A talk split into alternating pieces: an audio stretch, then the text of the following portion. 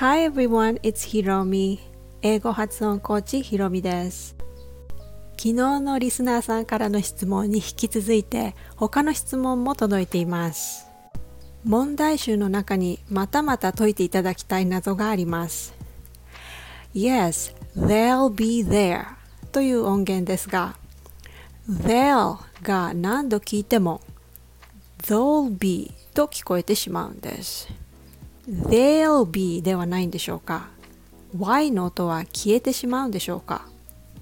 このように納得がいかないものでも耳で聞いてそれがこの単語だというふうにそう聞こえないとしてもそのように結びつけてデータベースを頭の中に増やしていくしかないんでしょうか。という質問でした。はいとってもいい質問ですね。言いたいこと本当によくわかります。確かに they'll be というふうに聞こえます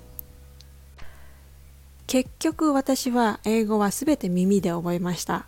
でもなぜ they が though に聞こえるかには理由があります。they の母音は手話という曖昧母音に置き換えられてしまいます。地味でもごもごっとした音になってしまうのです。they'll be, they'll be, they'll be という風な感じになってしまいます。There'll be を口をほとんど開けないで言ってみてください。このように口をあんまり開けないで喋ってみてください。There'll be There'll be ですから、おに聞こえたのではないでしょうか。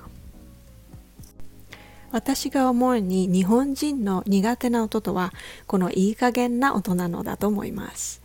手話のように曖昧な音に関してはレッスンを作ってあるので、ぜひ聞いてみてください。